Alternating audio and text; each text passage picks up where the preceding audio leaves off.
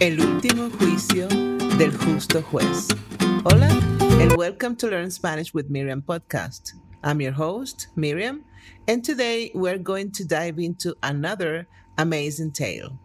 I'll share some fun anecdotes, some legends, and discuss cultural nuances. As always, I'll be asking some questions at the end to help you practice your listening skills. And don't worry, I've got you covered with a transcription, a translation, questions, and answers, which you will find in the show notes, along with some other options. You can also subscribe to my podcast and help me continue to create more amazing stories like this one. Thanks for your support.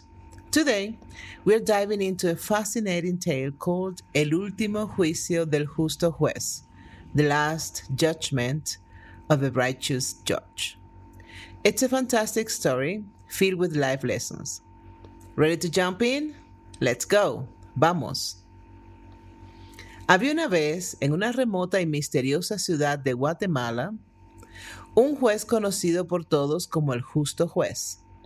Se decía que donde los sistemas de justicia se desmoronaban, el justo juez se erigía, su vara simbolizando un faro de esperanza en un mar de injusticia. El justo juez, cuyo verdadero nombre era Rafael, tenía una presencia que llenaba la sala del tribunal. Su pelo canoso, como la cima de una montaña nevada, su rostro surcado por las arrugas, que contaban innumerables historias de valentía y justicia, y sus ojos tan profundos y brillantes como las estrellas de la noche guatemalteca. La historia comienza en un día particularmente caluroso, cuando la noticia de un juicio de gran relevancia había llegado a los oídos de toda la ciudad. Un hombre poderoso y despiadado, don Lorenzo, había sido acusado de un crimen atroz. Todos sabían de sus crímenes y abusos, pero su influencia y dinero habían mantenido a la justicia a raya hasta ahora. Al abrirse las puertas del tribunal, un silencio sepulcral cayó sobre los presentes. El justo juez entró. Su capa ondeaba tras él y el sonido de su mazo golpeando la mesa resonó como un trueno. Sus ojos encontraron los de don Lorenzo, y en su mirada no había miedo, solo la inquebrantable promesa de la justicia. Don Lorenzo, con una sonrisa de desdén en sus labios carnosos, se puso de pie. Siempre he respetado la ley, proclamó con una falsa dignidad. Incluso cuando la ley parece olvidar su deber, yo no. La justicia nunca olvida, don Lorenzo, replicó Rafael con una voz que parecía emanar del mismo corazón de la tierra. Se puede tardar, pero siempre llega. El juicio continuó con pruebas y testimonios, llenando el aire con una tensión palpable. Pero a medida que avanzaba el juicio, Parecía que don Lorenzo se iba a salir con la suya, una vez más. Su defensa, hábilmente manejada por sus abogados caros, parecía impenetrable. Fue entonces cuando entró al estrado la última testigo, una niña pequeña llamada Rosa. Su rostro pálido y su mirada asustada contrastaban con su vestido colorido. Rosa era la hija del jardinero de don Lorenzo, quien había desaparecido hace un mes. Rosa testificó con valentía, relatando la historia de cómo su padre había descubierto los crímenes de don Lorenzo y había jurado llevarlo ante la justicia. Pero antes de que pudiera hacerlo, había desaparecido. Rosa encontró en su cuarto una nota escrita apresuradamente por su padre, en la que detallaba todo lo que sabía. A medida que Rosa hablaba, las lágrimas corrían por sus mejillas. Solo quiero que mi papá vuelva, dijo, su voz apenas audible. Pero si no puede, al menos quiero que su lucha no haya sido en vano. La sala estaba en silencio cuando Rosa dejó el estrado. El justo juez miró a don Lorenzo, Sus ojos brillaban con una ira justa. Don Lorenzo, usted ha intentado engañar a la justicia, pero la verdad siempre encuentra un camino a la luz. En nombre de la ley y en memoria de aquellos que han sufrido por sus actos, le condeno a la pena máxima por sus crímenes. La sentencia del justo juez resonó en la sala, marcando no solo el final del juicio, sino también el comienzo de una nueva era de justicia.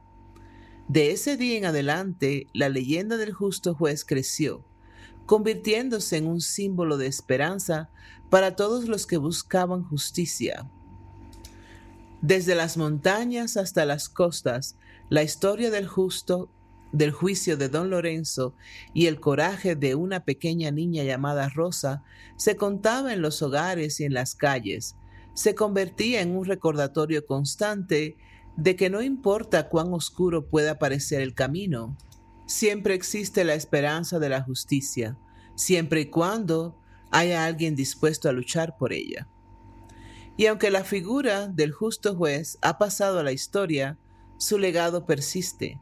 En cada juicio justo y en cada, en cada veredicto verdadero, en cada acto de valentía frente a la injusticia, se siente la resonancia de su mazo, el eco de su justicia. En la lucha por la justicia, todos somos el justo juez. And that's all for today. Beautiful story, right? Practice your answers, try repeating them out loud, and don't forget to check the translations and potential responses I've left for you. Any questions? Please leave them on my website, thoughtfulspanish.com. Stay tuned for more captivating stories to boost your Spanish skills. Hasta pronto, su amiga Miriam. And now the questions. Preguntas. 1. ¿Cómo es físicamente descrito el justo juez Rafael? 2. ¿Quién es don Lorenzo y qué se dice de él antes de que comience el juicio? 3. ¿Por qué el juicio contra don Lorenzo es tan importante para la ciudad? 4. ¿Cómo cambia la dirección del juicio cuando Rosa testifica? 5. ¿Qué evidencia crucial aporta Rosa en el juicio contra don Lorenzo? Y seis, ¿cuál es el legado del justo juez al final de la historia? Okay, if you've been enjoying these immersive language lessons and find yourself eager for more, please consider subscribing to Learn Spanish with Miriam podcast. Your support not only helps the podcast grow, but also ensures that you never miss out on a new episode. So click on that subscribe button and let's continue this fascinating journey of learning Spanish together. Thank you for your support. Okay, and now the possible answers. 1.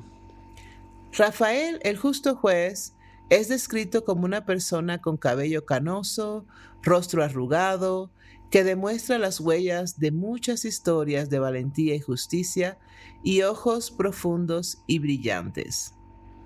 2. Don Lorenzo es un hombre poderoso y despiadado. Se sabe que ha cometido muchos crímenes y abusos, pero siempre ha logrado evitar el castigo debido a su influencia y dinero. 3. El juicio es importante para la ciudad porque representa una oportunidad de hacer justicia ante un hombre que siempre ha estado por encima de la ley, debido a su poder e influencia. 4. Cuando Rosa testifica, ella proporciona un testimonio emocional y una evidencia crucial que cambia el rumbo del juicio, que parecía estar a favor de don Lorenzo. 5. Rosa aporta una nota escrita por su padre, en la que detalla todos los crímenes que había descubierto de don Lorenzo. Esta nota es una prueba de que don Lorenzo es culpable de los crímenes de los que se le acusa. Y seis, el legado del justo juez es un símbolo de esperanza para todos aquellos que buscan justicia. Su historia se convierte en un recordatorio de que siempre existe la posibilidad de justicia, siempre y cuando haya alguien dispuesto a luchar por ella. If you want more practice, check the show notes. I have more options there. See you next time. Bye.